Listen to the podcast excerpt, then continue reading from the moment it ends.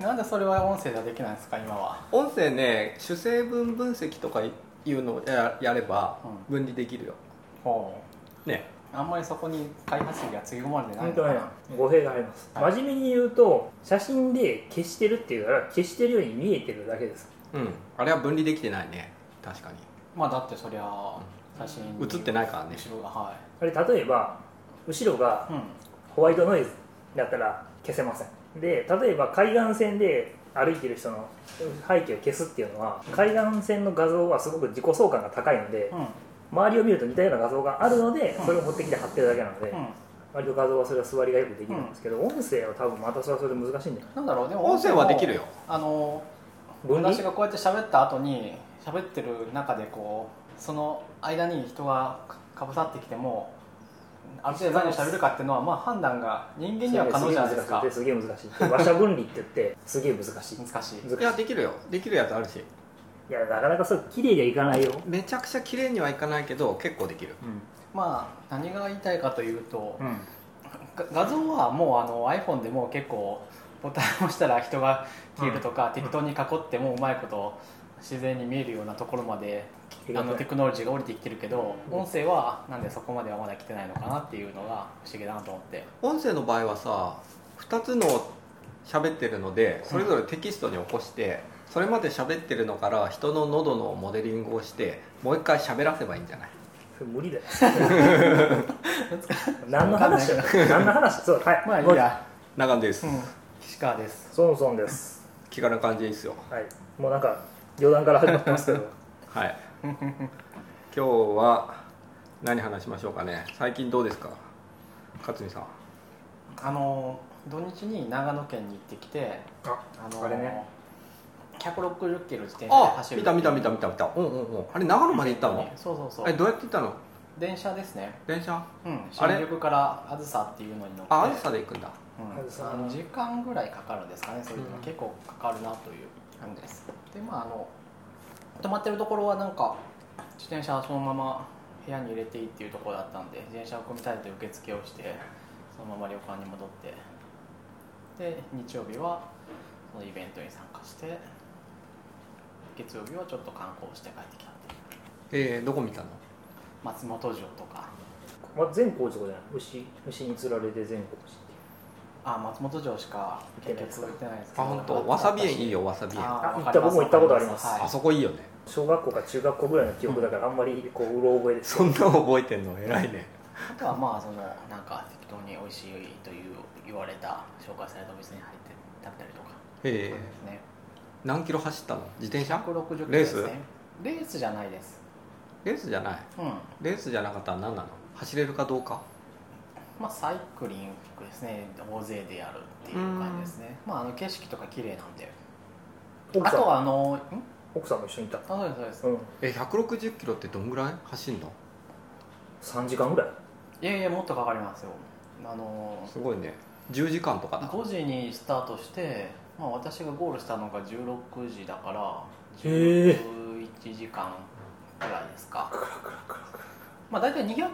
キロの時はもう11時間だったんで、まあ、だいぶのんびりというかあの休憩所に食べ物とか提供してくれてるあのがああるんでそこでこう食べたりとかしてなるほど結構ゆっくりしながら走るんですけどえ楽しそうじゃんそれなんかイベントなのそれそうですそうですいくらぐらい払っていくの当て当ててみよう5000円ぐらいだけいやいやいやいや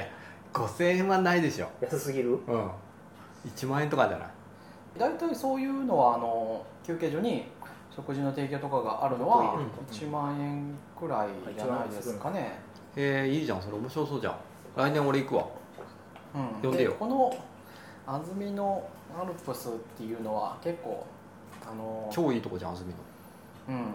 なんていうかに人気なんですよねうんうんすごい人気だからなかなか取れないんでえ取れないんだこうすぐいっぱいになるんですよこの持ってる自転車がスポンサーなんですよこのだからあの優先の参加枠っていうのがあってあーなるほそんどなにえそんなのあん気のにせずにそれなんてメーカースペシャライズのあー日本のメーカーいやアメリカのブランドですね、んまあそういうイベントです、はいいねい、いいいいいいですよソンソンさん何やってるんですかゼルダが終わらないまだやってんのいやまああれ はなんだろうええーそうラスとボスはまだ倒してない全然倒してそうないですねあ本当じゃあまだ終わったとは言えないですねあとはそうですねなんかこの1週間は仕事がちょっと忙しくて早くもあんま帰れてないし良くない本当に感じがします、社畜だ社畜ですねいいねうん私はまああれですよもうとりあえず今はのんびり転が集めをしていてとりあえず武器あ違う違うポーチの活ゼル動ダのは話 ね全部済ましてゼルダ大の体60%あ僕やっとねあこのれ440匹かな大体、う 440? ん、僕やっとねあのすごいねマスターソードを手に入れてはいはいはいはい。なんなのロングソードマでスターソードすね。マスターソードマスターソードは強いもなうあなのんかずねっとゼルダに出てくる最後の武器っていうあかれ、ですよえーロトの剣みたいなもんですよあまあといっても私はそんなずっとゼルダに出てるっていうのは知らないんですけど、あ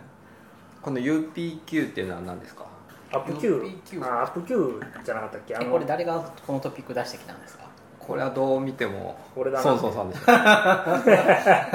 そのさんですか。はいはいはあもう別にいいけどねもうなんか終わった感じもするしそうだね落ち着きましたねうんまああんまりいい話じゃないうんなるほどじゃあいいかそれよりかあれじゃないアルファ5があの中国のチャンピオンに今回ボロ勝ちしてるっていうはいはいはいい。は方が、い、一昨日ぐらいだっけうんあれはすごいですよ、え人間の寄付使ってないの、マジでうんおおらしいらしいんですよここに詳しい人がいたら俺5のルールすらわからないだから僕もそんなにこのグループ詳しくはないですけど、うん要するに今までのやつは人間の、えっと、寄付の履歴でいい戦いとかを持ってきてそれでまず学習してしかも図形的に学習してんでしそょうあれはまあ CN 使ってるんですけど、その後機械同士を戦わせて賢くするっていうようなことやってたんですようんうんで、まあ、いろいろ賛否両論があって人間の寄付のデータが大きすぎて後の強化学習っていうんですけど、まあ、そのコンピューター同士の戦い合いにあんまり意味がないんじゃないという話があったんですで今回のやつはどうやら人間の寄付を一切使わずにコンピューター同士を戦わせてゼロからここまで強くしたとへえ確かディープマインドは言っているんじゃなかったっけなへえとすごいねなるうんとなるともうそもそも、えーかなり総当たりでコンピューターがゼロから勉強してここまで来たと言えるんですけどだから統計的アプローチじゃないいや統計的なプロセスですよ元のデータはないのに元のデータ自体も戦いから作り出したってこそうですとああじゃあ統計的ではないねもう生成的生成的と統計的ちょっと難しいと言葉の定義は難しいですけど、うんとまあ、統計的だと思いますけどだから全パターン試してるわけじゃないんでけどデータは集めたわけではないんですよねで自分たちで作ってるねだから人戦間ってと同じですやってる作り出したってことでしょそうですそれはもうなんかデータをい集やでめも統計的です結局はああそれはそそうだけのど手を行くことが勝てるからその手を選んでるからけどさ今なんか機械学習とか言うとさ、うんいかにデータを集めるかとかいう話になるじゃないですか、うんはいそれがもうデータは作りますっていうそれはパラダイムシフトですよねうんそれはちょっと語弊があるな、えっと、なぜかというとそれは5が簡単だからルールがあルール5は完全ゲームで確率的な要素が一切入ってこないんですよねあマージャンみたいにうんで要はなぜ語が難しいかというと全全通り読めないから難しいんであって、うんうんうん基本的に読み切れるはずなんですよ、うん時間をかける。そうで有名なやつは僕はちょっとうろ覚えだから分かんない5オセロとかは 6×6 とか 7×7 は後手が勝つって決まってるんですよなぜかというともう全部読み切られてるんですよあはいはいだはいから後手がまず一発目僕要するにじゃああのどっちか先手か後手か決めましょうっつって後手がもう負けるって分かった、うんごオセロの場合は完全に読み切れるから丸抜ゲームみたいなもんだそうですそうですでそれと一緒で、えっとえーそれはあなんなんつうか囲碁の場合は、えっと、それがだいぶ簡単なんですけどただ、えっと、パラダイムシフトまあある種のパラダイムシフトであってあのかあの言ってることが合っててやっぱりその本当にデータがないところからコンピューター同士に無限にデータを作らせてそこに、えー機械学習のアルゴリズムで学習させて人間と戦わせたっていうのが今回の話っぽいですうーんだえすするとごいねかなりすごいです将棋もできるのかな将棋もできるとは思いますよできそうだよこう、ねうん。ただなんだから語よりは簡単なんで、将棋はでもね世界的に将棋日本しかやってないんですよそうなん ですよ。あそうなんだそうです将棋は日本だけなんですよじゃあダメだねめめちゃくちゃい るわ語は、うん、将棋あまあ将棋も日本だけってことはないけど、まあ、語は日本、世界うでんねうんもうちょっと世界でやられてるしあの将棋は韓国だそもそも起因が結構謎というかい変なのもあいろいろらしいっですて組織的にあんまりこう世界に開いてないっていうかあそういうことしてないっていうか、うんまあ語はねまあでも矢をなしに中国とか韓国がやっぱり強かったりするから、なんかそもそもあのてい囲うの碁は囲碁は中国のものですからねうん中国から伝わってきたものなんで、平安時代にあそそううなんとだまあ将棋もそうだし、まあ麻まあ雀もそうそうだけど、え将棋もそうなの将棋はインドかあの辺でえっとあれなんですか作られたものなんですよでそこから渡ってきて世界に分散してだっておかしいじゃないですかチェスの桂馬のあのポンあれなんだっけあれ馬なんてボーンナイトかあナイトの動きと桂馬の動きが同じっても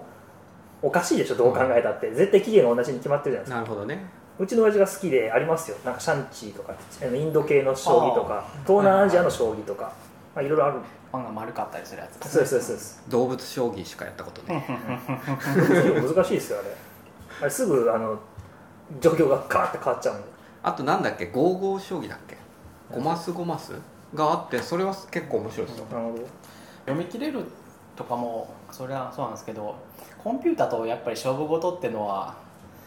結構難しいっていうか、人間あのコンピューターメンタルに左右されないかそうらコ、ンピューターそれが強いんですよねそれは強いよなっていうのはあると思うんですよね。絶対疲れないですよ制限時間が何秒になろうがコンピューターは全く焦らないですからねとか例えば7番勝負で最後の一戦でこれに負けたら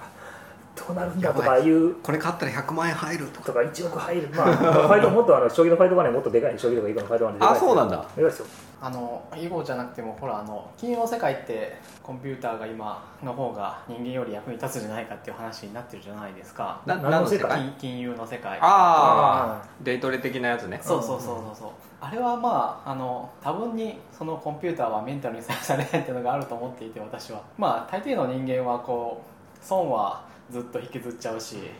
利益はさっさと確定されてしまうっていうことがなかなか離れないその機械のようにトレードするってことはできないからまあ文字通り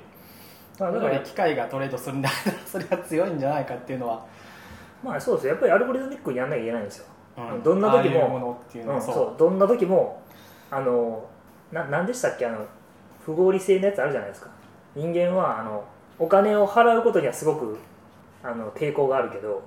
もらうことに関してはなんかすごく抵抗がないみたいな例えばうん何歳のかなあの100円払って200円得するのは嫌だけど50円ただでもらう方は取る例えば100円払うと200円のものをもらえるせ選択 A と50円もらえるっていうだけのじゃあ50円のお菓子がもらえるっていう選択 B だと絶対選択 B を選んじゃうへえそんなのあるんあだるんですよ心理実験でへだから例えば1000円出すと1万円のステーキが食べられますとこっちは、えっと、2000円のステーキがタダで食べられますとには2000円選んじゃうってえうんっていうようななんか人間の損失に関するなんかあの恐ろしいあのなんか精神的なこう強さみたいなやつがあるっていうのはなんかの本とかでなんか予定予想通りに不合理とかなんかあの辺の心理学的な本とかってなんか確かそれの読んだことあるような気がするんタでイすトよルはちょっとわかんないですけど、まあ、なんか似たようなタイトルいっのぱいありますよ、経済はなんとかで動くみたいなのがあうん、不合っ合理性的には動かないみたいなたりいやまあなんであの勝負事においてコンピューターと人間が戦うっていうのは鼻から結構分が悪いなっていうのうん分が悪いはですあってその辺を抜かした勝負事っていうのはやっぱりそんなに面白いもんじゃないからあのなんていうか、観客的にってこと、うん、あそうそうもちろそんうだね だってそもそも走りなんてまあだいぶ前に機械が勝あなるほどねうん それはある確かつにそうもうなんかそんだってそんなものな遠くに投げる勝負なんてロボット作ったらもう勝勝てるわけないじゃないですか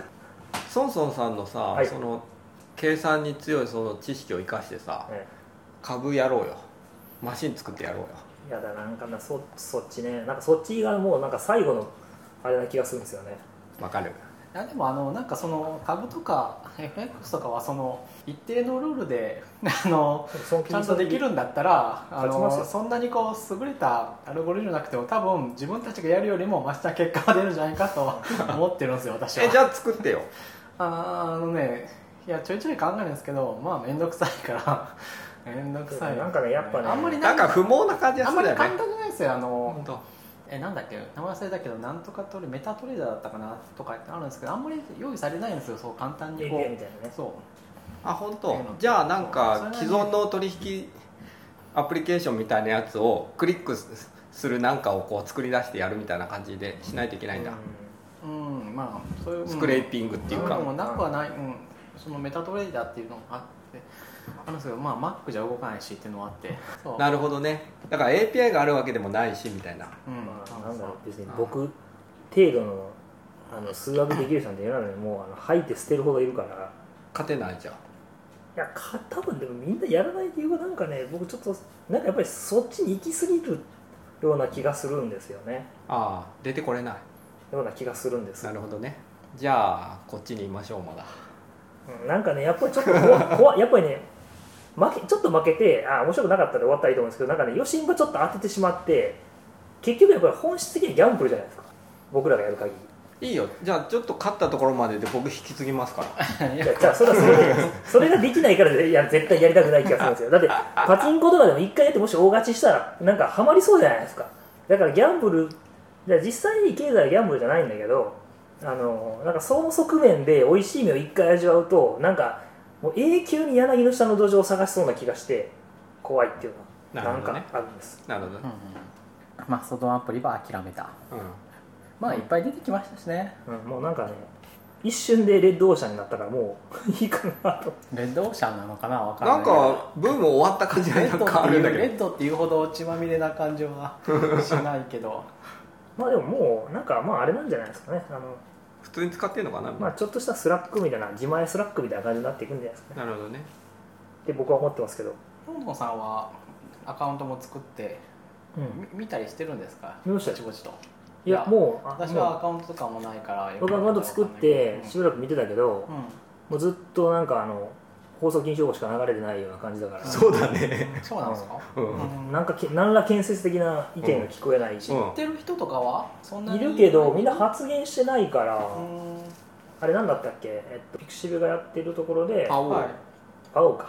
あのフラディクトさんがアカウント作っててフラディクトさんの動物の写真を見てこうああいいなってうんはいはいはいは思っいたんだけど、うんまあなんかやってるなっていう話を聞いてなんかまあ見てたんですけどなんかやっぱり言うほど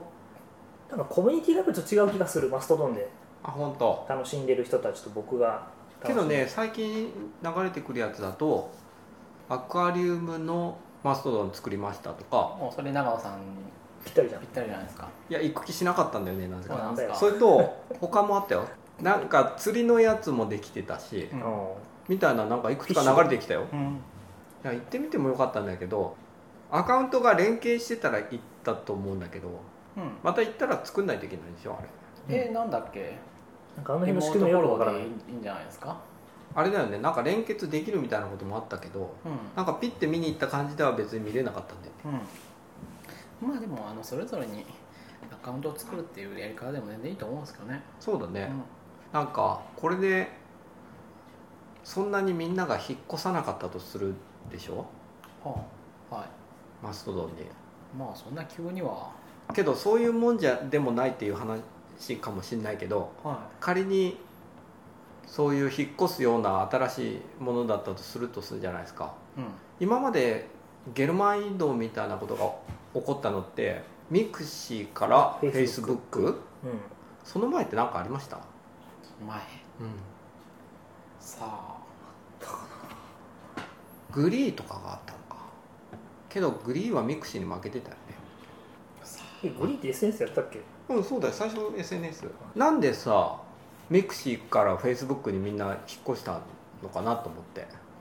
あなんでそのその要因と今のマストドンがそういう引っ越すもんだったとしたらうんその引っ越すこう要因になるものはな何なんだろうなっていうのを思ってたんだけどミクシーからフェイスブックになぜ引っ越したのかっていうのがもうそもそも分かんなかっまあそうっすねた分かんないよね僕うん Facebook をミクシーに私あそういのうの利用した理由は国際国際対応的な話かあんまりななんか散々気質みたいなまあ意味がないかなと思ってあんまあれなんですけどねあ本当なんでいやだってそういうえだってフェイスブックの時にはマイスペースもあったしなんでマイスペース同じぐらいの時もあったのになんでフェイスブックがマイスペ残ったのースっかとてかは音楽向きじゃなか分ったかんないじゃないですか後からなんかそういう話になったと思うんですけど多分確か、あそうだっうけ、ん、フェイスブックに体制を消したぐらいのかそれぐらいの時になんかちょっと方向転換したみたいな感じになったんだと思うんですけどうん多分ねなんで引っ越したんだろうねなんで引っ越したかって聞いてみたらみんなが引っ越したからってみんなあまあそ答りえゃそるうだと思いますってよいうことになって、うんその最初は何だったのか分かんないと思うんだよね、うミクシーはなななだからやっぱ不安はありましたよ僕な何かしらなんかななんのミクシーはななんなんか使いにくいってずっと思ってた、ああ本当うんまあ、じゃあ Facebook が使いやすいからでもそうでもないんですけどまあ、使いやすさはやっぱ関係なくてそう Facebook は全然使いやすくそはうないんで使いやすくないんですよそうだよねいまあ、うん、まあ最初からねとにかく、うん、ミクシーも別に使いやすくはないんでなんでなんだろまあでも SNS とかはまああの飽きるってのはまああるとは思うんですよねうそうでしょいや、うんだとしたら的に飽き Facebook るも Twitter もさ10年でしょはいそろそろだと思うんですよ世代交代が起こるって、そうそうそ起こるかういやー分からんけどな廃れるんじゃない、廃れるでうんどこに行くのその人々はいろんなちっちゃいところに分散するあ僕すごくなんか割とこのままずっとだらだら行くんでなんか積み上げできたんじゃないですかほらインスタグラムは若い子がああいうふうな感じで使って確かにインスグタグラムっていうのは出てきましたねうん、で、はいツイッターはどちらかというとなんか子さんのおっさんが するみたいな感じになっていくのかなって思ったんですけど、 Facebook 最近なんか人いない感じがするんだよねうん、なんかフェイスブックうんなんかフェイスブックでもある意味そうででもそういう意味で僕やりやすいですだからなんかクローズドなフェイスあのソーシャルネットワークとして使いやすいからあ本まあ当。 Facebook は僕基本的に全部ブロックしてるしあのユーザーあの友達以外に見せなくしてるしああなるほどね知らなかったそうなんだじゃあもうゲルマン移動みたいなことはもうなんかゲルマン移動みたいなことが起こるっていう考え自体が古いみたいないやわそうそうわかんない分かんないねやっぱフルー今回フルーがやっちゃったじゃないですか僕解約したんですけど、はいはいはいはああいうことやんないとダメなんじゃないですかね明らかな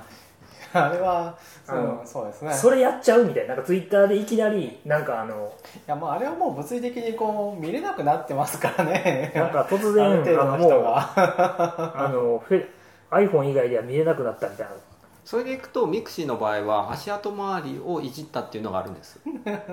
それどうかなあんま関係ないと思いますよ俺もね関係ないと思うんだこのよ辺は全部後付けの理由かな要因の一つではあるかもしれないけど、そうだよねうんそうなんですまあ、よ何やってても無駄ですよああなったらもう人 がそうだよねあれだって後からさみん下なに言出うしけどうんうん別に足跡が残ったところでみんなフェイスブックに行ってたと思いますよあれ廃れ出してからだもんねうんそうなんですまよあその辺はねもうアンコントローラブルじゃないかなそうだねじゃあ分かんないんだ時代のモードっていうことだね分かんないことを、もうフルーは死んだっやっていくてしかないなぜだってうん、それはあんなことしたら潰れるわみたいな作るねあれ本当半分とか3分の1とかになるのかないやなるんじゃない意外となんないんじゃねえとか思ったんだよねまあ解約するのは結構面倒くさいですからねそうそうれなりにこうでその間に改善しちゃって言っても問題はやっぱりコンテンツだからそうな見んただいものがあるんだったら別に見ますあのちょっとぐらい不便でもまあそんなに気にしないんで、うんけど面白いよねリニューアルうん、いますなんかまあまあだからしっかりコンテンツをね抑えていればいいとは思うんですけど魅力的なものが別に何もないんだって Amazon プライムでも見れるんだったらまあまずいんじゃないですかねなんかね今旧作がどんどん減ってるとかいうことを誰か言ってたううんん Hulu フルー僕シリコンバレー見たいために解約してたから契約しててそうなんですよね、シリコンバレーとかね Amazon で見れないからそうあと子供向けにピカチュウ何やったっけなポケモンとか、うん見るために契約したんですけどそうアマアマゾンでピカチュウ見られるようになってで子供があんまりピカチュウに興味なくなってきてあのコンテンツとしての魅力が下がってどうしようかなって思ってた矢先に問題が起きたからあちょうどいいタイミングだなみたいああそうねそういうきっかけにはなりますよね今ね Amazon プライムビデオがすごいっすよなうん僕使ってますようんバイオビデオすごいよよねそうですねあのね戦隊スーパー戦隊が全部あるへーへーそっちかまあ Amazon プライムビデオもあの入れ替わりが結構あるから見れるときに結構半年経ったあそうらだ見れるもの変わっちゃったりするんでそうすそようねあとねそうだ僕フルー最初使ってたのはシリコンバレーもそうだけどあれが見たかったんだこれナンバーズへえ何それナンバーズってアメリカのドラマがあってあのお兄ちゃんは肉体派デカで弟は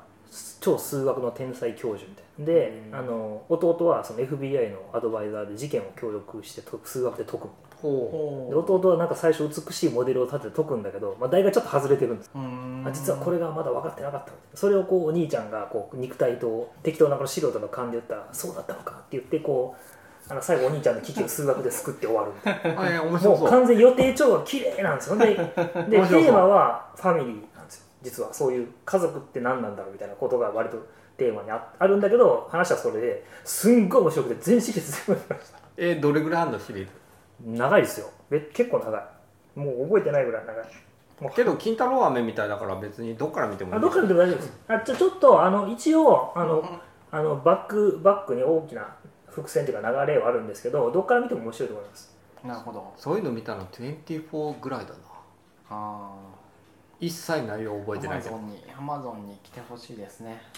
アマゾンはねあのあなんだっけそう東京女子図鑑この間面白かったなえ何何何何何それ東京カレンダーのそう東京カレンダーに載ってあれるでし超痛い女の子の半生を描いた水川あさみちゃん好きだから僕見てたんですよああそれ面白そ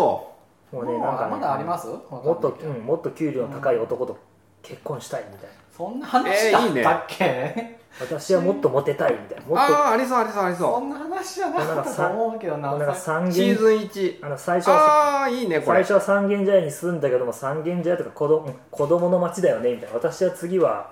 なんか恵比寿なのみたいな恵比寿うん恵比寿なんてそもうこは女新し子い大の町だよね次は銀座なのみたいな、うんえー、面白いじゃんなんかもうねあのね痛々しくてあなんちゅうかそのなんちゅうんですかあの自分の軸がななさすぎてすごく清々しい感じがする、最高だねそれ、う、うんちはねもう毎日スポンジボブがかかってますスポンジあとはなんだなアマゾンプライムはあとは「カ仮ノン面ライダーアマゾンズ」これ面白いよああ Amazon アマゾンねマシン英雄伝渡る面白いよそれさ僕証懐拠かしいだからでしょそう今見ると面白いあよのなんとか先生って顔のでかい先生がいるでしそうょ中身がゼロだからさなんか死でぬもほど面白いよこれ中身ゼロかオルフェンズ面白かったよ中身ないでしょマシン英雄伝渡るにガンダムオルフェンズ面白かった1期はなるほど2期はねちょっとね、うん、まあいいかなみたいな、まあ、面白かったけどうん1期面白いですねうんうん第1シーズンあとねああれ面白いよえーっと豪快じゃん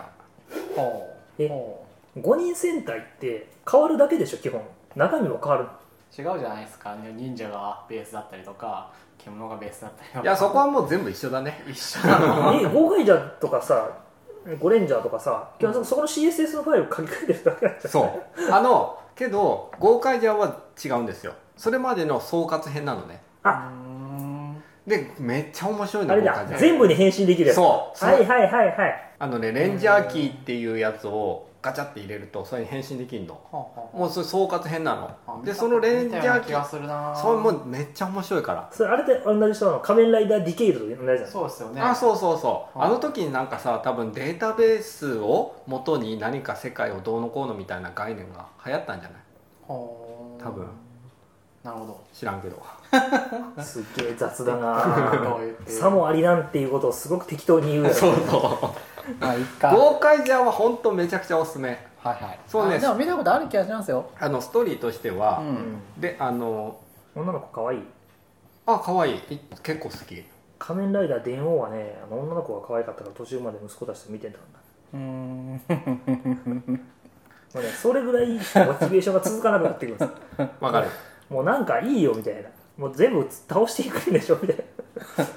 なよくわかんないなそんなもん言ったら まあいいやわかるうんあの全部話一緒だから そうそうそあれれで俺ガイねもこれでもガイも見ちゃったおしなもちゃ買ってます買わないあ買わない買うかえ豪快じゃんは買った方がいい長野さんは買ってるおすすめレンジャーキーのセットする変身のやつに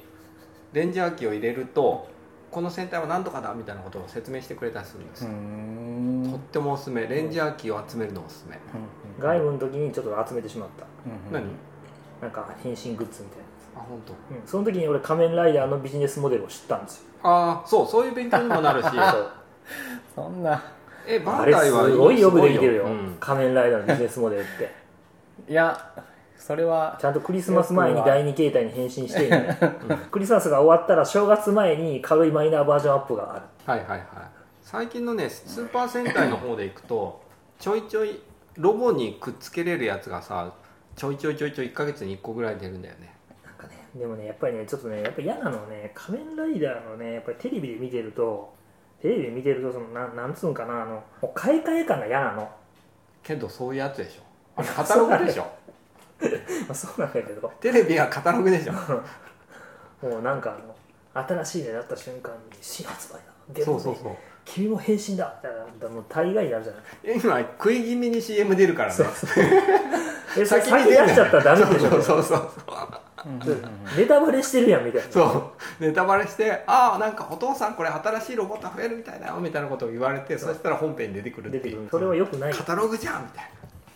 いや面白いね、はい仮面ライダーの話になった、い、いや仮面ライダーはまあ GoogleIO がありあまっしたたとねそうだニュースに行くかじゃあ GoogleIO は GoogleIO うん見ました私はまだ全然見てないんですけちょどっと忙しくて全然見てない、うん TP TPU がなんかリリースされたよっていう話とけあのなんか ASIC なんかに積んでるやつあとコトリンが入ったっていうはいはいはいコトリンねそうですね、うんあとそのアンドロイドアーキテクチャのドキュメントとかがすごい分かりやすいなっていうのもあって何それ面白いですね改造できいる改造ガイドやベストプラクティス集なんですかねううんんうんまあなんかやっぱりこの辺はアンドロイドだいぶ強くなったなっていううん感じがこの辺はっていうのドキュメンテーションとあドキュメンかトサポート標準のライブラリのサポートとか、うなんだっけ AndroidGo だっけなんか書いてるねアンドロイあドあ O O ゼロ O Go じゃなかったっけがなんかしょぼいスマートフォンでも動きますみたいなあ本当あんただ書いてるな、うんん、ほうほうほうへえが出てそのアプローチは Apple にはないなと思ったけどねそれだってアップルもやればいいいのにと思アップルだってさハードウェア売ってなんぼの会社だからそれしないでしょあもちろんそうなんだけどなんかもうちょい発展させたらああ iOS よりもちっちゃい iOS みたいなあうん可能性もあるのかなと思ってあ iOS のサブセットみたいなそうそうそうえっと WatchOS って今どうなってんの全然違う OS なの買えるみたいなの iOS がベースですよえああそうなんだうんじゃああれが別にミニ TV も iOS なんだうんプロセッサーは違いますねえな何なのなんだっけ ARMVK 忘れああーけど ARM 系今なんあんだまなあんでしょたうんあそうですよあじゃあ Apple はやってるっちゃやってんのかあんまやってるんでちすっちゃいね iOS みたいな確かね、まあウォタッチバーッもチそうオだスしって iPhone3G ぐらいなんじゃなかったっけ ?iPhoneCPU ああわかんないですねスペックどうやったかなスペックとか CPU スペックでそれぐらいの感覚みたいうんえー、結構早いじなあ早いですゃよ、んねえうんテンサーフローなんだっけライトが出たんですよらしいねほうほうほうほアップルもこういうのやるのかねプールはまあそもそもやってるよアそスうだレったレートフレームワークにはニューラそルうネだットそワーっクちだ前回乗ったんだその辺のアップデートあるね iOS11 あるんですかねないかなわかんない多分メタルの方に寄せていくのかなと思ってるんですけどね結局アクセラレートフレームワークはシングルしか使わないんで言うほど早かないえ GPU 使わないんだアクセラレートフレームワークは使わないああそうなんだメタル使わなきゃいけない GPU 使う場合そうだねでもね iPhone とかで GPU 使ったら死ぬほどで電池食うから果たして現実的なのかなってちょっとありますけどね、じゃあソンソンさん的にはそれはないあいやあるとは思いますよあるんだうんもうないことはないと思いますこっちに載せたとして何するんですかもうやってるじゃんアップルがあのほら顔のあのうんこれ新式これのとか検索検索できるようにするやつ、なんとかああいうのかななるほどねうん、多分なんかちっちゃいニューラルネットワークみたいなの組んでるんじゃないのかなこれびっくりしたんだけどフォトスの画像の検索ローカルでやってんでしょそうですよね、うん知ってたこれフォトスでさなんか電車トレインとかで検索したらできるじゃんうえそんなんできんのあーそういうことトレイントレインうわうまいトレインっていう写真があるんだ私はねこれこれこれこれこれすごいいっぱいあ SL りまばすっねかり 子供の写真しかないからそれチャイルドとかでできできんじゃん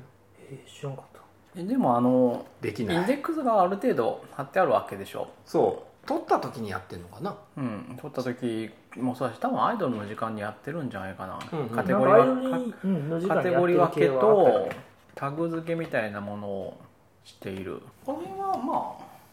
この辺が早くな検索の仕る組みはあれですよねそのなんだっけスポットライトとかのあの仕組みに乗っかっているはずでけどこれはさ、中身を理解しないといけないからさそうそうそれはニューラルネットワークなんか使ってるとそ思うういようのが買っている、それがだからその GP でメタル使うようになったら早くなるのかなってなんか変わんない変わんないあいやでも、うん、精度がちょっと良くなるとかぐらいじゃないですか、うん、てかやっぱりやりすぎたら電気食うしそうだよねこのこうこうバランスがあれじゃない頑張ラっイてトニングつないでる時に頑張ってやるんじゃないああまあそういうのもあるかもしれないですね、なんか状態取っといて、暇な時になるべく重い処理やっとくとか、うん、充電中とかグーグル IO 他なんかありますうん全く知らんからねなんか下手なこと喋ってもって感じな何があアンドロ イドあの Google フォームをみん全員がもらえたらしいですよあもらえたそうだねのかないいなちょっとやばりきだったのかわかんないですけどそんな感じ僕で、ねへコトリンが主要言語になったらアンドロイド始めますって昔会社で言っちゃったりえなりましたやれねばいいじゃん RD のやるみたいな感覚でさうんアンドロイド始めるみたいなことは無理なのかな組み込み OS 用アンドロイドってなんか前出てなかった知らない知らないなんかあったんだよねやるかまあでもアンドロイド一回やってみようかなとずっと思ってたんですけどねえ組み込み用アンドロイドだからやろうよななななんでそんなあのやって教えてよぬ沼ななん自分で言っ てさいよなんかね僕 Java を使えないんです僕告白しまあそすうなんでえ別にやれば誰でもできるよすかなんでできますよやったことないしコピペすればいいやったことなくても大丈夫あれ別にじゃあですよもうここまで日本とパラダイム一緒だからもうもう38じゃないですか、はい9そろそろ9ですけど、ここまで Java を触らずに来た以上もう一生 Java 触らずに来たいなとほういやいやシスアウトって打ってあのタブしたらシステムなんとかって出るから クリップしやだよもうなんか今から Java, Java やるの恥ずかしいなんで てそうだったらなんかコトリン使おうかなとかってで僕もね Go が採用されたらやろうかなってずっと思ってたあ3年ぐらい、うんへえけど採用されないうんそんな言語にみんなこだわりがあるんだ いやなんかなんかさ Java ってできるとむちゃくちゃできるじゃないですかっはあそうなのかなていうイメージがあるんです僕の中ではなんかそこのレッドオーシャンに今更なんか飛び込んでいくのなんだかいや別にそこで戦わなきゃいいなサービスで戦えばいいじなうんだけどなあうん Java か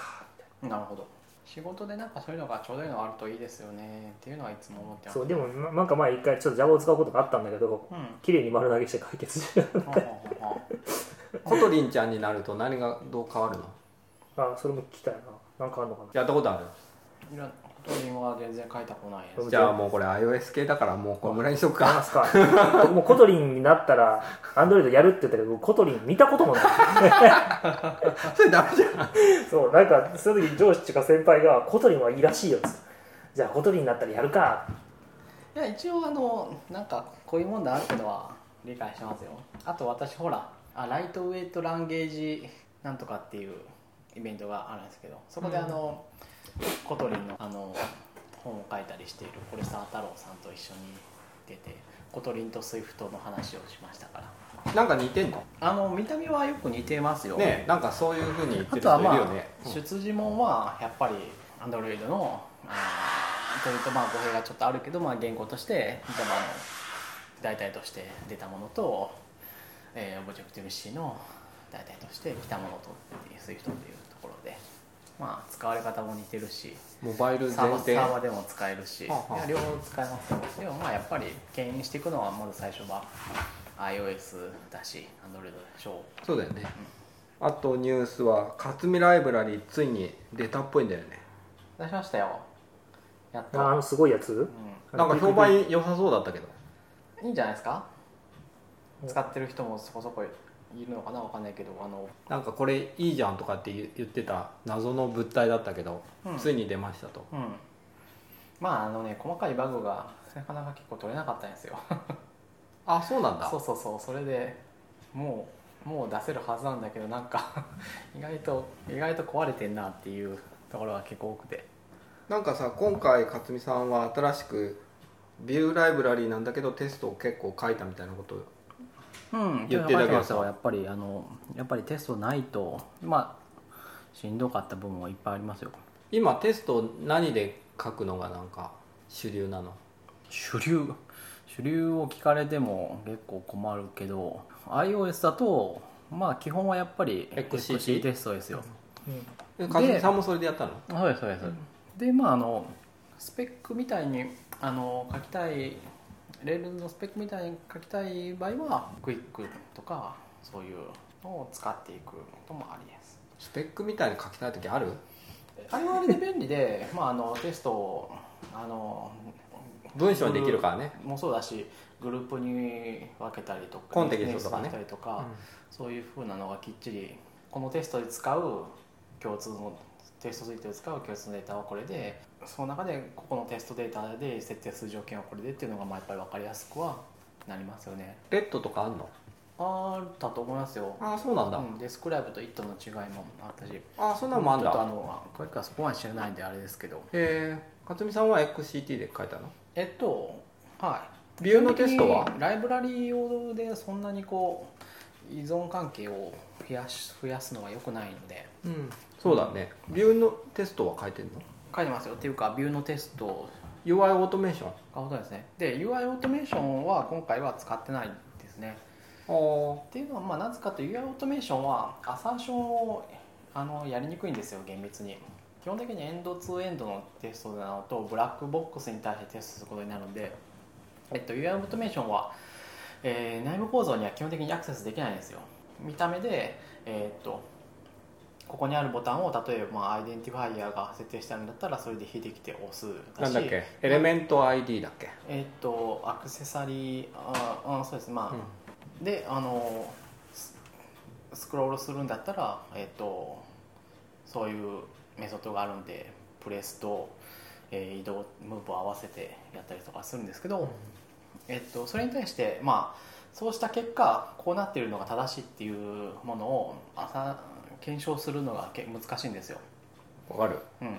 そういう条件をかあか簡単に書けないそれに比べるとあの普通のユニットテストはビューをコントロールするのはそんなに簡単じゃ操作するのはそんなに簡単じゃないですけど、えーこういう状態に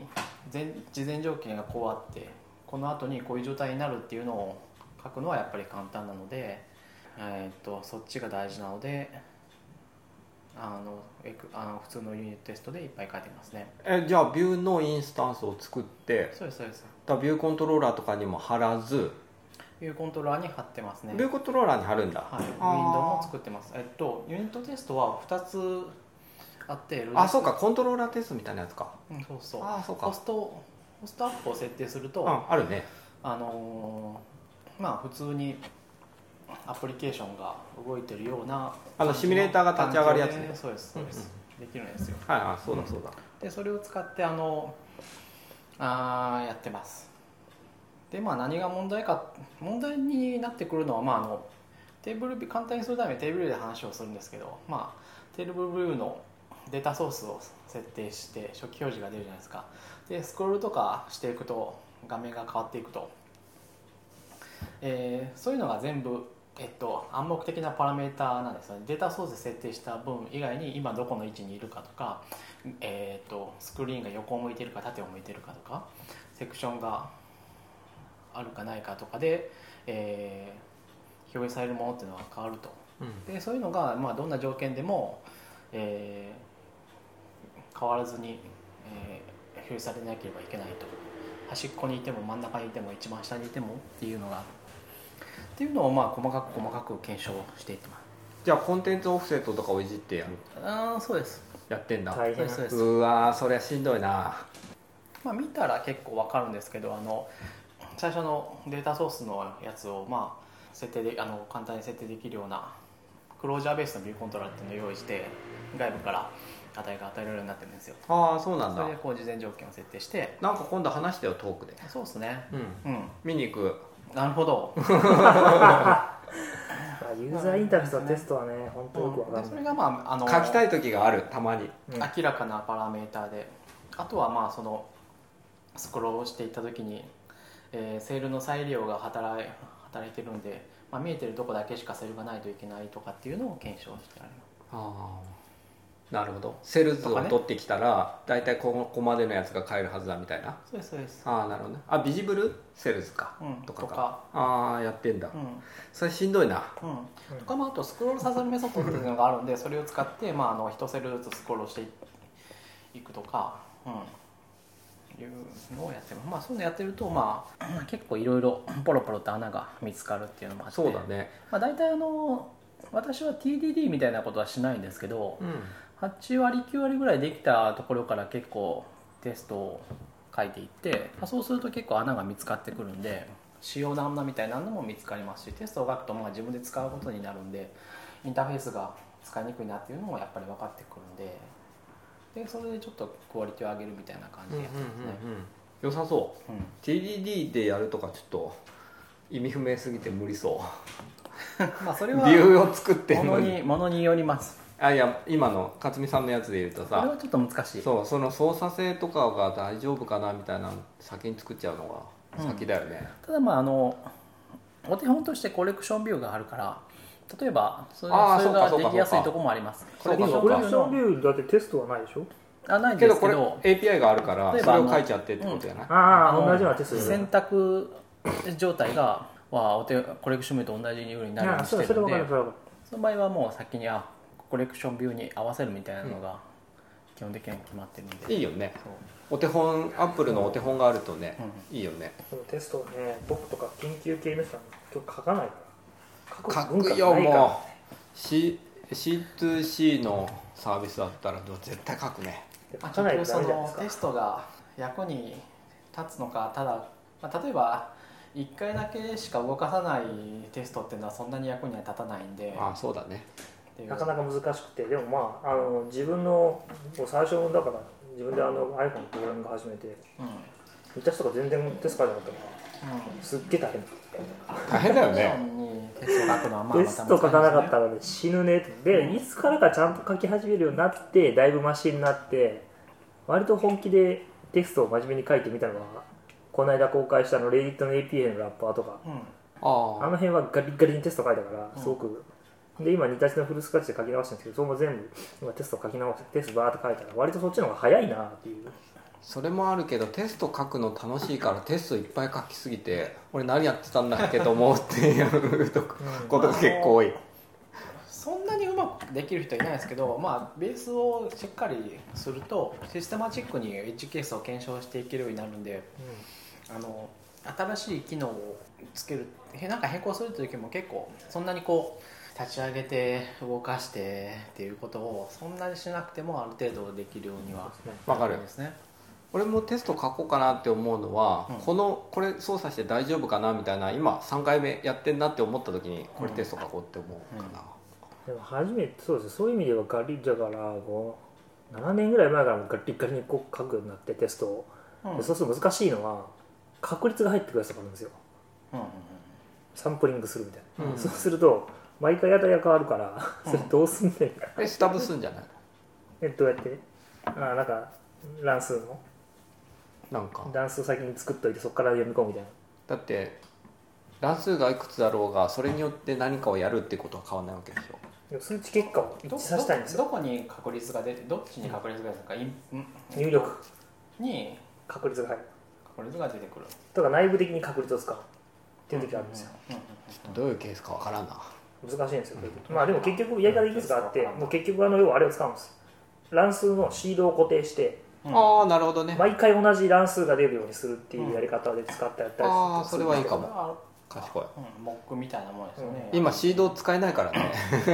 普通にやったらまあ、そのセオリーでいうとやっぱりあのユニットテストとかは確率的に失敗するとかっていうのはあんまり意味がないから、うんそうですよそれはまた別のテストでなんですよねでもやっぱりテストはね書かなきゃいけない通信処理とかをモックするのも同じ理由で確率的に、まあたまあ、要するに外部要因であのテストが失敗するっていうのは基本的には役にあんあのあんまりいいテストじゃないんで、あんまり意味を持たないぞ、そうですねスタブはちゃんと失敗するべき通信を作って失敗した時の処理を検証するために使わないと、そうだねうん、まあ今私の書いてるあのビューのテストはあの意図的に見落としをあぶり出すためにあれなんですけどねその乱数で最初のデータソースを用意するっていうところがあるんですけどね、ああそうなんだうんうんまあ幅を持たしておいてあんまりこうあの極端にひ一つの画面よりでかいセルみたいなのはあんあの今のところ考えないようにしてるからそういうのは生まれないんですけど30から100ポイントぐらいの中から乱数で適当にピックアップしした並びの列みたいなものを作るようにしたので、うんうんその結果何をテストしてるんですかクラッシュしないかとそうするとそうするとですね、か微妙なエッジケースがこう見つかるんですよあまあで自この分で時も落ちたっていやー自分でもこれは多分合ってるんだけど間違ってあのなんだろ合ってるだけで間違ってうこの場合には動くことは動動いてるんだけど多分なんか違うなっていう処理があるんですよへー例えばあの、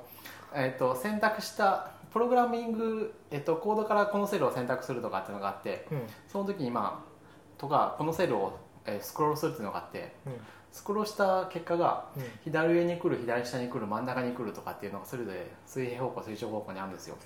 でまあでそこがこううんまあうまくいってるように見えるけどなんかこれなんか違うなっていうのがあ ってでそういうのをやってみると、うんあこういうケースでずれるんだっていうのが出てくるんですよなんかこなるほどねうそうああこことが、うん、それはあれですねどちらかというと調べるために乱数を使うっていう、そううんそうだねう探索系だねんまさにテスト面です白いねテストまじゃさないにテストですね、うんなんかユーある種のユーザーテストですああそうだね、うんいやけど面白い使い方だねでそれでうんなんかまあやテスト書いて動かしてみると、いうん、もちろんテストが間違ってる場合もあるんですけどまあなんかこうたまに失敗するぞと、うんうんうんおかしいなと思ってまあそのパラメータはログに出るようになっているんでなるほどね、うんまあでもそれうん、ね再現するんだったら、なるほどデバッグしていってっていう感じで、それはユニットテストではなくてテストだねうんまあそうですねねあ面白いねだからあのそうなんていうか、うん今はそういうところを残してるっていうのがありますねもうだいぶ大丈夫かなと思ったんであのロボットに手を借りてるみたいな感じだね僕それであれ見つけたんですよ、あの HTML のエスケープにあの絵文字が実装されてないっていうことに気がついたのは2ちゃんのスレッドをあ上から順番に全部ブワーってデコードしていくかとかやったあらーどっかでクラッシュしてうなんか変な文字が入ってるっつってクラッシュしてなんでだろうと思ったら絵文字が入ってないそういうのやるよねなんかテスト書いてるとさこれ突っ込んでも落ちるかどうかみたいな試せるからさ、うんなんかいきなりよくわかんないテキストを引っ張ってきそうそてう死全ぬ部ほど入いれっぱいてみ書けてる片っ端からうんあの入れ倒すとどっかでクラッシュしてわかるわかるテストが安定してくるとそういうケースもテストできあの調べられるようになるから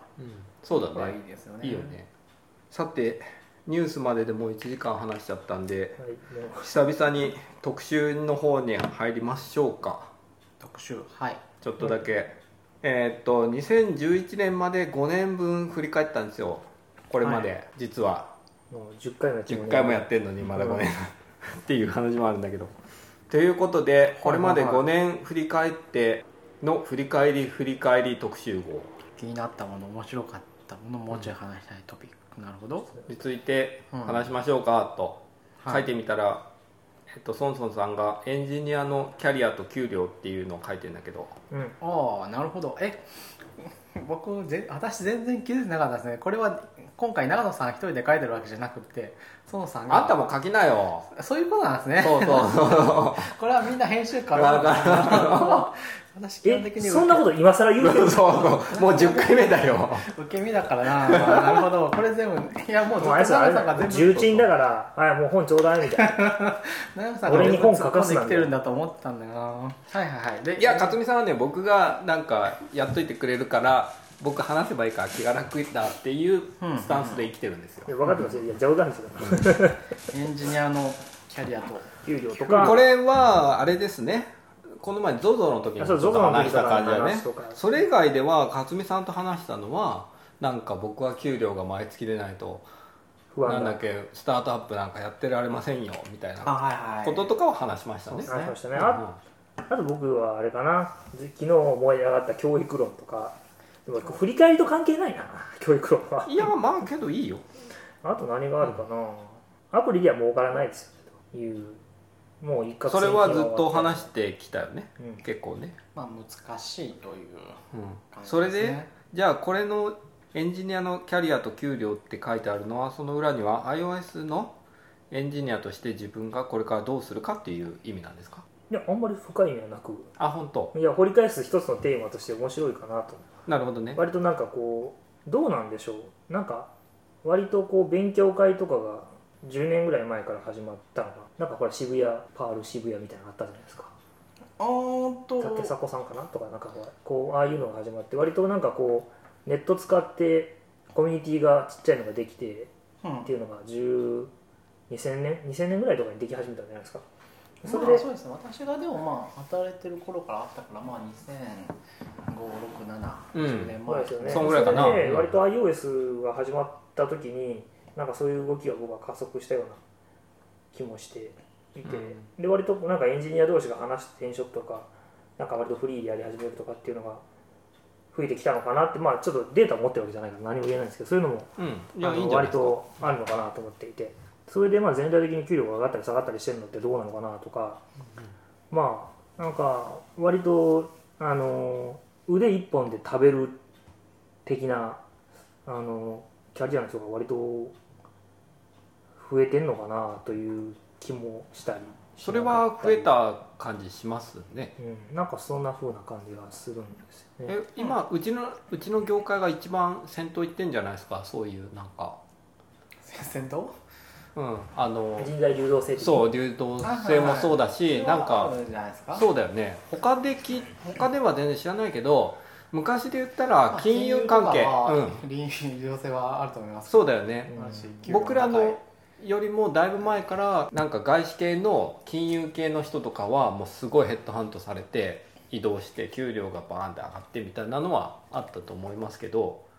よりなんかエンジニアの方の方がなんかなんだろう人数も多いしまあでもソフトウェアエンジニアはまあまだそこまでに入動性はそんなにはないんじゃないですかね今は、うん、今まあそのなんか金融度に比べれば全然だと思いますね。うん、東京において考えても、まあ、もうもうちょっとあってもいいんじゃないかなっていう僕もなんか上がってる最中っていうイメージがなんていうか、うん例えばあのウォンテッドリーとか、転職ドラフトとかちょっと変わった転職リクルートサイトみたいなのが出てくるのもまだ過渡期だからっていうところはあると思うああ確しかにね、あとうん、ないんやか給料とかだってそんな別にサイト使わなくてもあの これだけもらえるところに行きますでいいじゃないですかっていうのはあると思うんですようんいや僕なんかやっぱりちょっと思っ自分で言えば。うん、でもちょっと僕思ってたのは僕昔あの WWDC で向こうに行った時にあの向こうで働いた日本人人のリンクトインをちょっと見せてもらったことがあってなんか全然違うんですよ日本とあの求人の内容が札束で叩かれてるバーンあえそうじゃなく て具体的とかそそうういのそうですかねそうそあうなんかあのもう何をしてほしい人募集みたいな日本みたいなこうなんかエンジニア募集何やるかさっぱりわからないみたいなんじゃなくてどちらかというとプロジェクト好きみたいな人の雇い方があのバーッと募集要項したもう見て見えててえそういうの来ないほら全リ然ンクドインってやってるやってるで来ない来ないあそう、まず来来ないなリンクトインに来るのはもう人買いほかとんどスパムだから基本的には無視してるかな例えばなんかこんなものを作っていてこういうとこを作ってるような人を探していますみたいな募集は見たことはないですいええそういうのしか来ないけど ということはね僕があんまり良くないってこ とわかんないかなりく今回はバイネームでのなんとかになりますうちの取締役がなんと長野さんのなんとかどうどうとかでぜひお話しさせていただきたいとどうのこうのこういうのを作っていてこういうのをやるから来てくれますみたいなやつばっかりだけどこれ全然思いませんあ本当けどそんなんで行く気もないし面倒くさいからリンクドインはやめちゃったけどあまあ適大体来るのはもあのうほったらかしでほったらかしでいいんですよ、うんこんあなまあでもメいールやいやだはからいや何が言いたかっていうと別にあのいやあの僕はその全部リンクトインのやつを見て言ってるわけじゃんどちらかというとまあ日本の そういう求人と向こうの求人が全然違うから向こうはやっぱりその人材流動性があるという過程でやってるんだろうなっていう気がするんですああなるほどねねけど最近こういうやつだからっていうのでだから来まくるようになったんだなと思ってたうん全然来てないですだから例えば岸川さんとかに Facebook の例えば人がこのチャットアプリのここが今苦労しててそこのメインエンジニアとして入ってほしいみたいな募集は日本じゃありえないとなぜかというとそのプロジェクトが終わったらじゃあ次の会社行くって日本じゃなかなかスキームとしてないでしょああなるほどねだからそこまで細かく書いてあるのは来たことはない確かにそうですねそれだとやっぱりまああのあんまりピンポイントでこれ終わったらこの人どうしようみたいな募集がしにくいっていうのはそう日本は特にあるああそうだねありますよねそんなクビにできないシステムだからねそうそうですね、でもなんかもうここまでなんかそのいわゆるそのベンチャー的なところとかソフトウェアでエンジンの流動性が上がってるとそういうのもだんだん出てくるのかなっていう気がしますでもどちらかというとどでもど僕は割とそうなったらディストピアになると思ってるんですよはあなんでなんで新卒一回採用が崩れるかああけど新卒新卒ね新卒一括採用は崩れるが日本の経済が多分崩壊し始める頃なので多分その時はあの信じられないぐらい失業率が上がるような気がすまあるなんていうかあの総論で言うとこれはいいんですよ人材の流動性があ,、あるってことは基本的にはまあ多分我々の待遇は上がるで各論で言うとそれは結構まあまあ難しいあと個々の事象とかを見ていくとああそういうこともあるよねみたいなことは起こるとは思います、新卒問題に関してはじゃあどうなの各論的にはうん、あれは平均的にみんな幸せソにフトウェなアエるんンですジよニアリングのあーにおいてはあんまあ意味はないですよねあーなくはないけどそれをでやって意味のあるところはそんなに多くはないいうんそうなるよね例えばうちの会社新卒なんか取れないんだけどや取らなくていいとうん思いますよ、いやそれいやけど取れないじゃんうんっていう話、取れないし取ってもしょうがまあないし、やっぱり大企業なんですよね新卒1回採用するってのはあれやるとコスト1人当たりにかかるコストが下げられるから採用に当たるけどさ大企業も結構もうなんか大企業って残るのかねこれからそうだから結局それは日本の経済がまだいいいから大企業もまだ残っていて、うんうん大企業が残ってるから日本の経済が良くてなので一括採用がまだシステムとして動いてるけどもしそこが崩れ始めるってことは結局雇う会社がないってことなので、要するに日本の経済がどんどん崩壊に向かっているという、けどさ高校生か大学生ぐらいに向けてアメリカでいうレモネードを売るみたいなことをさやればいいんじゃないそうかもしれないそれ確かに僕ねあのお猿のジョージを見てて子供と一緒にあのお金の関関する感覚がアメリカと日本は全然違うなっていう気がするんですよねなんか割と、お猿のジョージで、ジョージとか、あの名前友達になったっけど、僕がやったっけ、なんか忘れたけど、割とね、バイトさすんですよ、みんな。うんあの売ってこいみたいうんなあの。お金を稼ぐことの大切さみたいなことを。で、なんかそういうのって日本のアニメとか、あるいは教育テレビでやるようなやつ、なかなかないじゃないですか。あと日本だと商売やるっていうのがなんかちょっといかがわしいみたいな多分イメージがあるんだよね、うーん、そうなのかもしれないですね。うんうんおかしいよね。うんそうじゃなくて高校とかから大学ぐらいに向けてあなたは毎月、えっと、1万円稼ぐ何らかのプロジェクトを作りなさいみたいなことをほやるう。なるほど。それがなんかホームペを書いてなんか広告で稼ぐでもいいしなんかそういうことをやってったらさあこれで稼げてなんだミニ四駆買えるのかみたいになるじゃないですかうんうん。そういうのが起業家の目になったりとかあと会社に入ってもなんか自分もコスト意識とか経営意識を持って仕事に参加できるからあここは頑張っとこうって思えるとかそうですね。そうだよねだから僕は息子にはなんか早めになるほど自分で仕事を作れるっていうことが必要だよみたいなことを伝えていきたいと思っててそういうふうに。になっていけば新卒が取れない新卒採用がなくなるからディストピアだって言ってるのはその辺から修正するしかなくてそうすると、えっと、うちの息子はが大学になった時に例えばうちみたいなちっちゃい会社にでも入ってもそこそこ戦力になるみたいなことになってるかもしれない。うんうん、まあ。まあ、優秀であれば何とでもなると思うんですけど、まあ、そういうお金の教育をするのは多分僕もなんかいいなって気が難しいですけどねバランスがうん、もちろんそうあとなんか自分でさ事業を作れとか言ってもさ作れないいやいやいやいやみたいな作れ人なもいるからそういう人はさそうそうじゃあ何かをやりたい人がいた時にいや俺プログラミングできるよとかデザインできるよとかっていう技能を伸ばしとけばうんうんいいと思っててうんけどそれで俺こっちの役割できるよっていうためには事業をやってる人の大変さみたいなことを一回経験しといてこういうふうにしてうん支えたらいいとか実は社長が残業してくれって言ってるのは実は今これで必要だからだみたいなことが分かるからむやみにこう残業やだ社畜はやだみたいなことを言う人間ばっかり にならなくて済むと思っててああと僕その議論でちょっと大切かなと思ったのはなんか割と高校生ぐらいって親が時間を確保してるわけじゃないですか子供の大学生もそうですけどそうするとそこそこバイトすると月10万とか手に入るじゃないですかうん3万とか5う万、んあれがいかにはした金かっていうのをそういう仕組みで勉強するのは大切かなっていう気がするんですよほうほうんだから結局その今確保してもらってる時間でやるべきことはそのレバレッジをかけてああなるほどねそのなんていうんですか、うん変換効率が悪いことをやってるってそうことそねう将来の、えっと、お金、まあ、言い方悪いけどどす黒い言い方将来の、えっと、自分の勉あの所所得に対してどう貢献するかのモデルで考えなきゃいけないけないんだけどマクドナルドでマクドナルドをちょっと言って言ったら悪いけどちょっと卑下してるじゃないですけどそういうところで単純作業を延々とやって月8万稼いでも何ら10年後の自分の給料に何の影響も及ぼさないっていうところはなんかそういう仕組みで勉強できるといいですね。 1か月ぐらいだったら話は違うけどねとかいやた例えば、うんあのなんか自分で勉強したいことがあるからコンピューター自分で買いたいからいや多分親がお金がないからそういう時に毎月1日1月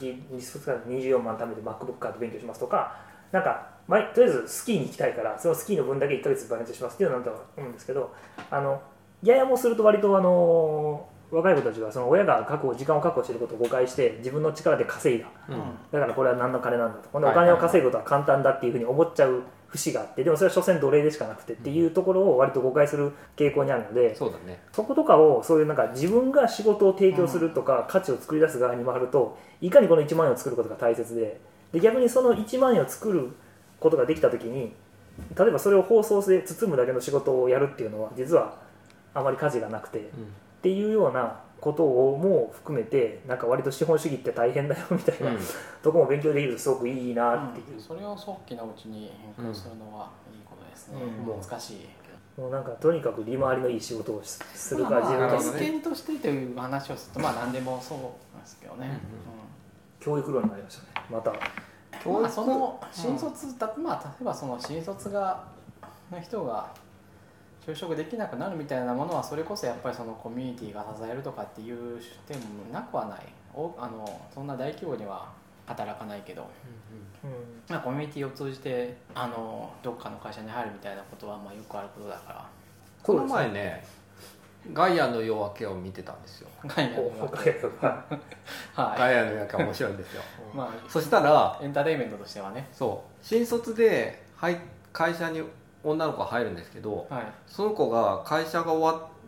た後かなじゃないかもしれないけどになんか別のところに行って働いてるんですよはいでなんかいろいろリサーチとかしてんのはこれ何かなと思ったらその会社は副業禁止じゃなくて副業をしないとダメっていう会社いへえでそれでしんどいなしんどいんだけどけどその子はそれだから入ったそれ体大丈夫なのああだって会社多分フルタイムじゃないその分あそれでなんかね何だったっけなこあそうだえっとねコワーキングスペースについて大学で研究してるっていう人だったんですねうんそれでコワーキングスペースのあの調査とかをその時にやってこのそれで本を書くとコワーキングスペースについてのそれを副業にしてかつその研究をいずれこう独立する時に生かしたいって言ってそれもやってるっていうのがやっててーうんうんああなんかこう普通に仕事もしつつ自分でなんか立ち上げようと思ってるっていう人人の受け皿的なものにもなるし、うんなんか会社の幅も広くなるじゃないですか、うんあいつなんか二足のわらじでいろいろやってるみたいな結構面白いなと思ったんだけなるほどどなんかうちの会社もそうしようかなとか思ったんだ会 社だったら好きだよやればいいと思うけどてかあんた取締役でしょけどいやいやそうだけど いいやみんないろいろやってるのないですか知らないけどはや実際やってんだよねいはちょこちょこいだからそれをもっと積極的に推奨する多分仕組みとしてバックアップしてあげるのがよくってそうあのね例えばね、はい誰かがやってるとするんじゃないですか、はいはいそうすると個人だとやりづらいみたいなことが出てくることがたまにあるでしょ、うん法人名義があった方がいいとかあはいはさいそうそうこの前のさ例えばさアップストアのさ個人の住所はいはいはい問題とかあったじゃないですか、ははそういうのとかあと会社のメンバーがまれに1ヶ月に1回時間取ってくれてアドバイスできる時間があるとか、んなんかそういうさサポートができるじゃないですいか、はいはいそういうやつそういうやつねとかあの収入を一旦会社でまとめてくれて、うんあの年末調整を確定申告じゃなくて年末調整してくれるとかそういうのがありがたい、そうだねそういうのもありだね、だから会社に入れてそのまま給料でフォールスルーにフォールスルーしてくれたらいいんですよ、そうだねそそれうはす多ると分新規事業部だねだから新規事業大企業で真面目をなそうあのー自分の、えー、と時間をこれだけ用意するから Google の20%ルールみたいな感じで、まあ、10%でもいいと思うけどみたいな感じだよねなんかやっぱそういうのねやんないとね新しいものって生まれないんですよいや本当に僕が言いたいのはそういう話でさっきの新卒困るみたいなのも新卒になるっていう人がそれまでになんかやりたいことを見つけててそのために大学でも勉強してきましたみたいになってれば全然違うと思うわけそうなんです難しいと思います難しいなやりたいことがある人なんてねそんな世の中にいないいやだからまあ、あさとその 人文科学系の学生ともまたまだ別なんですよねあーまだあの経済学部とかはまあ置いといてえっとねさっきのい割と月1万円稼ぐものをあの作りなさいって言ってるのの1万円っていうのがポイントだと思っててなんか難最初は難しいからちっちゃいやつでいいと思うわけそういう感じああでもやっぱりそこまでねモチベーション高い人はね、まあ、大学に行ってとかっていうのはいいと思うんですけどまたねそのねお金を稼ぐっていうのは別にこう自分が考えなくてもいいんじゃないかっていうのもあるからまあそれな、もあるそうあるんだよなそうだねだ難しいからさ正直それはさ私グおル金を稼ぐとか全然かお金を使うこと私は会社に対してはもう別にその私のためにお金は稼いでくるのは他の人というそれはさグループとかうんになってていいと思うわけ、うんだから役割は分かれててもいいと思うんだけど、だから3人になったら3人で3万円にすればいいと思うわけ、 2年3万円なるほど分かんないけど、うんなんかねちょっと話が矛盾してきたかもしれうんなんでないいやなかなか難しいなと思ってやっぱりそういうの、うんでな何がけどさそうういうことをやんないと、はいなんか大企業がどうのこうのみたいなのも結構さ終身雇用も危ういしっていう世の中で楽しくこう面白いものがいっぱいにするにはさそういうことが必要なんじゃないのとそう僕もそういう授業やればいいよって言った手前今冷静に考えていくとじゃあその授業についていける人は何人いるかっていうとまあそんなにいないなっていうや っぱりだって真面目に議論こういう話でやっぱりその地元の友達とか酒飲んだりするともう僕の仕事ではっきり言ってもうほぼフリーじゃないですか誰かの目的や誰かでもないし自分的にテーマ作ったりとかして物作ってるんだけどそんな仕事は僕は死んでもしたくないみたいな人はやっぱりいる、与えられたことだけしして給料だけもらいたいみたいな人、それ分かるるけどそういう仕事なくなりそうじゃんそうで、うんそうするとやっぱそういう仕事はなくなるんですそうなくなるんだけど、ある意味その仕事をやるってことは割とリスクを取ってるっていうふうな教育の仕方になるのかなってちょっと今思ったうん、そうだよねある意味ねうんだから結構変わりますよってまあそいうある前提そうでそうだすかねら、うん、新卒一括採用みたいなのもなくなりますよみたいな前提になると思うわけでも私はあれメンタリティはそっちですよあのこういうのを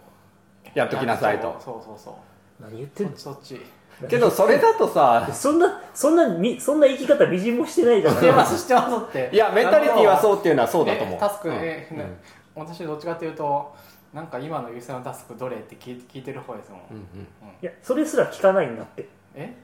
だからなんていうのいもやうだからいや聞かなくて済むんだったら私聞かないですよでもこう毎毎週ワンオンワンがあって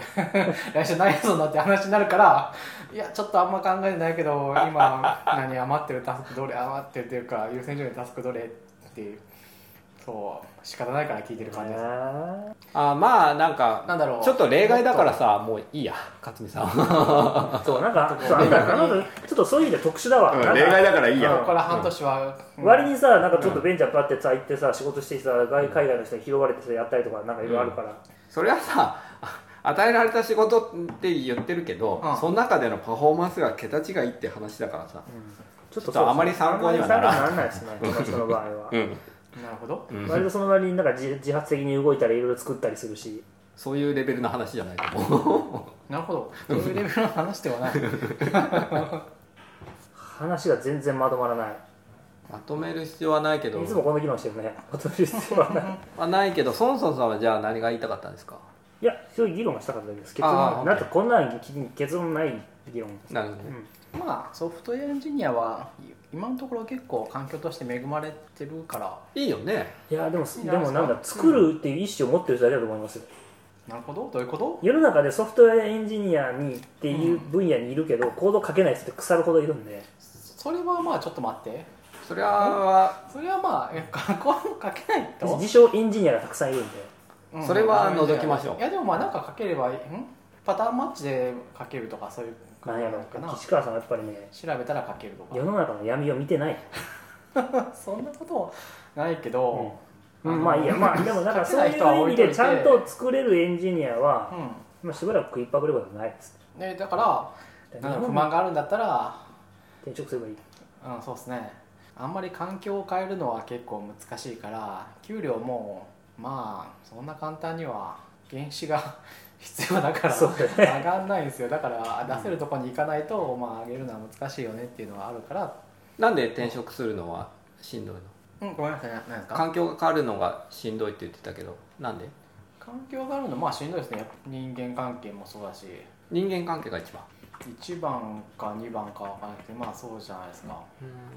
いやもうた私だったら例えば100人以上のところに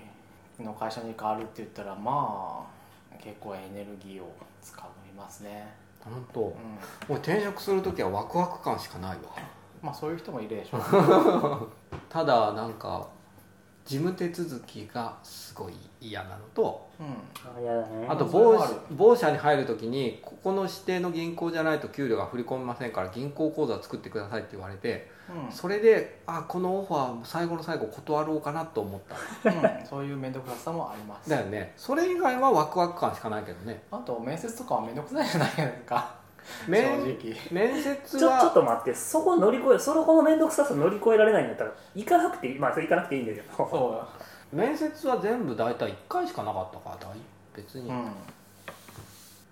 なんかいやその転職するにあたって何がこうハードルなのかなと思って、うんうんその流動性がこれから高まっていくときにハードルになるのは何かなと思ってうん、いやまあまだまだそんなに高くはないからその辺をこうみんな頑張って乗り越えてという意味で今過渡期としてオンテッドリーとかまあいいんじゃないですかね、オンテッドリーのやっぱり不満なところはあの給料が書いてないこと給料からじゃないですよね本当にねああ書いてないんだカ出ルないでしょ規則でそういうのがああるのでらしくてそれはダメでしょこの金額でってオファー書いてあった方まあ、ねテーマは省きます省きねめまんどくすねさいんですよね、が、うん、そういう意味で言うとあの転職ドラフトがあのそれなりに流行ってるのはその辺もありますよねこれぐらいでっていうところがまあ最初に出てくるから、働き方の話はもういいのうんまあ、結ま論たが出なやいまたやったらいいですよ、ううんん多分そんなに進歩してないこの間話した時からみんなもっと流動性上げていった方が今はいい時期いだいよのってかいうな、うん、まあわわかんない、まあ、それも何とも言えないとこもあるけどそれ大と WWDC してはいい影響が出るんだけどこ個人としては辛いことも多分あるかもしれないけどそれはまあ頑張ってステーシーにならないようにっていうしかないかなだから個人として辛いことっていうのはその転職が辛いってこともちろんあの誰でも誰もがそんなにこうできるわけじゃないっていうのはあるしそうけど結構転職してないしあのしでもまあそうじゃない人もいるだろうし今会社のほとんどに満足し給料以外のほとんどに満足してるみたいな人は結構難しいと思うんですよねあのここ本当にその会社でしかできないことっていうのはやってるみたいな人はうんやっぱり転職が難しいのはもちろんあっていやそういう個々の事情っていうのはやっぱり分かると思いますよでいや全体としてはだからうんいやいいと思いますよ、うんいろんな人があのいろんなところに動いた方が全体としてはやっぱり、えー環境は良くなっていくとは思うけどっていう、うんうんうん、環境が良くなるっていうのは働きやすくなるっていう意味働きやすくなるし給料も上がるそうじゃなければ給料は基本的に下に固定されるんでけどそれはやさめいなんかやこいさつは辞めないってなったら働きやすさの話しかしてなくてそれで社会がどう変わるかっていう方も話さないといけないんじゃない本来言うならば、あれですよやっぱり一つの会社に勤め上げた方が社会的には安定するからいいと思いますよあ本当僕はそう思ってる、あそううん、なるほどその心はだってそんなバタバタバタバタ転職なら社会コスト上がるじゃないですかああそうそうかね僕は全然考え方が違って同じ会社にずっとあの最適な仕事があるっていう可能性はないと思っててななぜその心は例えば僕はずっとクックパッドにいるっていう可能性はないと思うんですよまあねあのねソフトウェアの話で考えるとあ違う違うなんかえぼそうえっとですね僕は、えっとえっと、理想的な話をしてるんであって、えっと、その仕事がもしあるならば、えっと、そういう仕事はないかもしれないそういう職種もあるしそういう職種もなくないと思うけど、うんうんみんなが一箇所にとどまってずっとゆっくり給料が上がっていって全員で幸福を分かち合うシステムの方が社会主義的にはすごくいいですでみんなんかけどそれだと人と人とのその偶然の衝突みたいなことが起きないじゃないですか例えば人の流動性が高いってことは僕と勝美さんが偶然出会ってしまうっていう確率が高いってことでしょうんうんねうんそれがずっと僕は勝美さんと会わないまま同じ人とだけ仕事をしていくってことになっちゃうじゃないですかううんうんで同じ会社にいると、うんそうすると人と人との創発みたいなことが起こらなくなるじゃないですか流動性が高いっていうのは結構そういうことなんじゃないですかうーんっていうか、えっと、それは、えっと、えーあ、うん、わかる。それは、えっと、進歩的な時はそうなのかもしれないけど、長く、えそういう、えーだからそういうのは、そういうのやりたい人がやればいいんです。僕が言いたい。要するに、大体の人はそんなんやりたくないんですよ。それだとなんか理想の方から外れかもしれない外れてってなんか なんだろう社会主義国家になるっていうだから話社会主義的になるってことです。あだから問題はそういう社会主義的な基盤を支えるためにそういうやり面白いことをやろうとしてる人たちが目が出にくい環境じゃなければいいと思うんですうんあそれは理想的ではなくないですかじゃあ何えっと新しいアイデアを生み出せないやつは奴隷階級に落ちて死んでいく社会の方が正しいですかうん多くの人がそういうことをやっているそれは無理です無理ではないでしょうだってその中でも勝ち負けが生まれるから絶対に競争じゃあ競争がない方がいいって言ってるいや競争をした人が正しく報酬が得られればそれでいいただ問題は世の中の人は全部全部競争に駆り出されるのは僕は異常だって言ってるうんけどさ競そう争に出てる競争に出てる人がうんじゃあ半分だとするじゃないですか、うん半分の人は競争に出てる人を支えるさっきの言ってるチームの一員になればいいじゃないですかだって奴隷じゃん奴隷じゃないでしょう例えばまあ、言い方がきつくない、まあ、じゃあそれそれでいいんだけど、いやそれはそれが起業家であって、うん本田総一郎とか、うんそういう人かもしれないけうんど、それはそれでいいんだでもそういうそういう人たちそういう人たちがひとたび会社を作って、大きくなっていったときに、それが長く勤められる人がたくさんいる会社会の方が僕はいいと。けどそれで言ったらさっきのその仕事はなくなるでしょっていうのはそっちの方に入るんだけどだからそうならない方がいい、本当は僕はいいと思って、けどそうなりそうじゃないですかうん、それは世の中はそう、だからそれは理想の話を今してる、まあちょっとけどそっちを理想に置いてしまうとなんか寂しくないですかえー、とそれは改革革新的に進歩的にいけるっていうせ僕はそっち側に行きたいとは思ってるけどそうだけどそうじゃない人たちも世の中にたくさんいるのでで僕もいつ自分がし進歩的なグループの中に入った瞬間に進歩的じゃない風にぶ弾き出された時にみんななんだろう社会のなんかそういう言い方するとなんかおかしな話になるかもしれないけどそのセーフネットとしていろんな生き方があるっていう風なものの社会にしておかないと社会としては僕は健全じゃないとあなあんでけ僕はどこんなに僕は基本的に右翼主義なんでなんでこんな左翼的な発言するのかよくわかんないけど、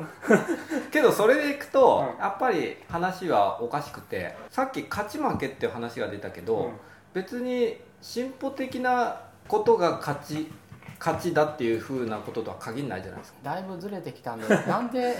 流動性の話をしたかっていうと、まあ、今はソフトエンジニアの業界であってもそんなにまだ高くはないからっていうだけの話そうそうそうなんですよ高くないとやっぱり給料は多下の分ちょ方っとにこのこの話は多分もっと抑えつけられるんで、けどさ最終的にさなんか何に向かってるのかが合ってないとさ単純に今の流動性を高めて良い感じにしましょうっていう話をしてもしょうがないからさ、しょうがないですか、うん、ななんで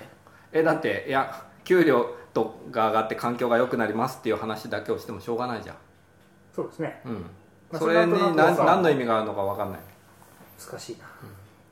かなんでらどういう社会を目指してるのっていうのがあってうんっていう方が先でなるほどそれのために、うんまあ、給料が上がった方がいいよねって話が出てくるわけだから我々の待遇をじゃあ上げていきましょうみたいな話をしても全くしょうがないわけでなるほど、うんそれはもうちょっと社会学的な難しいけど私そうとしては別 にそういう話を結構社して会るの行く末とかはあんまりどうでもよくってそれだったらもう話す必要はないよ自分の給料上げたいですっていうの5を年言ぐらっいてのるだけじゃん5年ぐらいのスパンでとりあえずうん給料上げたい楽してそうそうそうそうそれのだけの話をするんだったら今までした話は全な部くいらなないくなるじゃんいらないいらないもう終わりだよこれある意味終社わり会学的な話をしてるんですよそうそれはいらないおお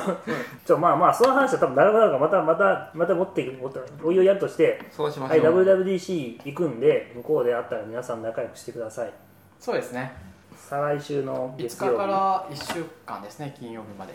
で和美さんはいつまで行くの私は19だったかなあその中に僕はもうよよもう1週間また帰ります土曜日に帰りますあ本当、うんポッドキャストはだから21日ぐらいでと言ってましたねうん三の瀬編をやりますか2人で岸川さんと2人と間が持たない気がするな持つ持つ持つ意外と克美さんちゃんと喋るよいや違うよこのスクリプトマニュスクリプト誰も書かないなんかささっきはさもう なんか給料があればいいですとか言ってたけどさスクリプトは僕が書いてあげますよなんやスカイプかなんかでできるようにしてくださいよあ本当えじゃあ3人でつないでやる、うんまあ体力が余っていれば余ってる可能性ある余ってる可能性はあんまりないけど8日に帰ってくるんでしょ8日僕はね僕は9日がじゃあえ僕は11に帰ってくる11の夕11方かなかうん多分その間でいいまあ発表を見てじゃないですかあっそとうですねそんなに言うこともないうねん去年みたいに誰でしたっけ去年一昨年忘れたけど、iTunes 担当の人あエリはいそうエディ Q ーエリー牛だエディ Q のエリー牛が出てきて戦場とかあったらもう別に話すようあなのこ何もとないよしねもうエリー牛出てくんだって感じだなん明からかにフォーストールさんを辞めさせて ADQ をのこ上げたっていうのは間違いないあもう間間違違いいなないいね iTunes はクソほど使いにくくなってるし本それで2人がじゃあその iTunes が使いやすくなって盛り上がったらなんかスカイプにつないで30分ぐらい当あいいですね話すいいんじゃないですいいかですか何時ぐらいになるんだっけ日本でいうとえっとね夜中の2時から始ま18るで時し間ょ前ですえっと16時間前かうん向こうの夜中の2時から始まるでしょこっちは日本のあれえだからこ我々が、えっと、結構不利に、えーなるのが例えば夜の10時とか11時だと、えーこっちの夕うーんと、まあ、夕方くらいだからちょうどいいんじゃないですかうんじゃあそうしようか夕まあ方気がの向いた5ら時とか6時とかって向こうの10時とかでしょ、うんうんうん何回やっても違うと思うえっとなんて違うなえサンフランシスコもうちょっとのだなサンフランシスコの11時でしょサンフランシスコの11時は日本で言うと、えー3時とか朝のえーでえー11時でしょえ19時間後だから39時あ合ってる合ってる夕方の3時ぐらい昼の3時でぐしらいょでしょそれぐらいでしょ、うん3時ぐらいうん昼の3時微妙にかぶるんですよだから向こうとの労働時間は、うんうんうんうんじゃあそうしましょ我々が普通に起きた時は向こうの昼だから夜の11時ぐらいにまあちょっと一言二言うそれがもしなかったら次の、えっと、収録は6月21日なんでだいぶ空いちゃいますということで、別に問題ないですけど、こんなところにしときますかはいうんはい、じゃあお疲れ様でした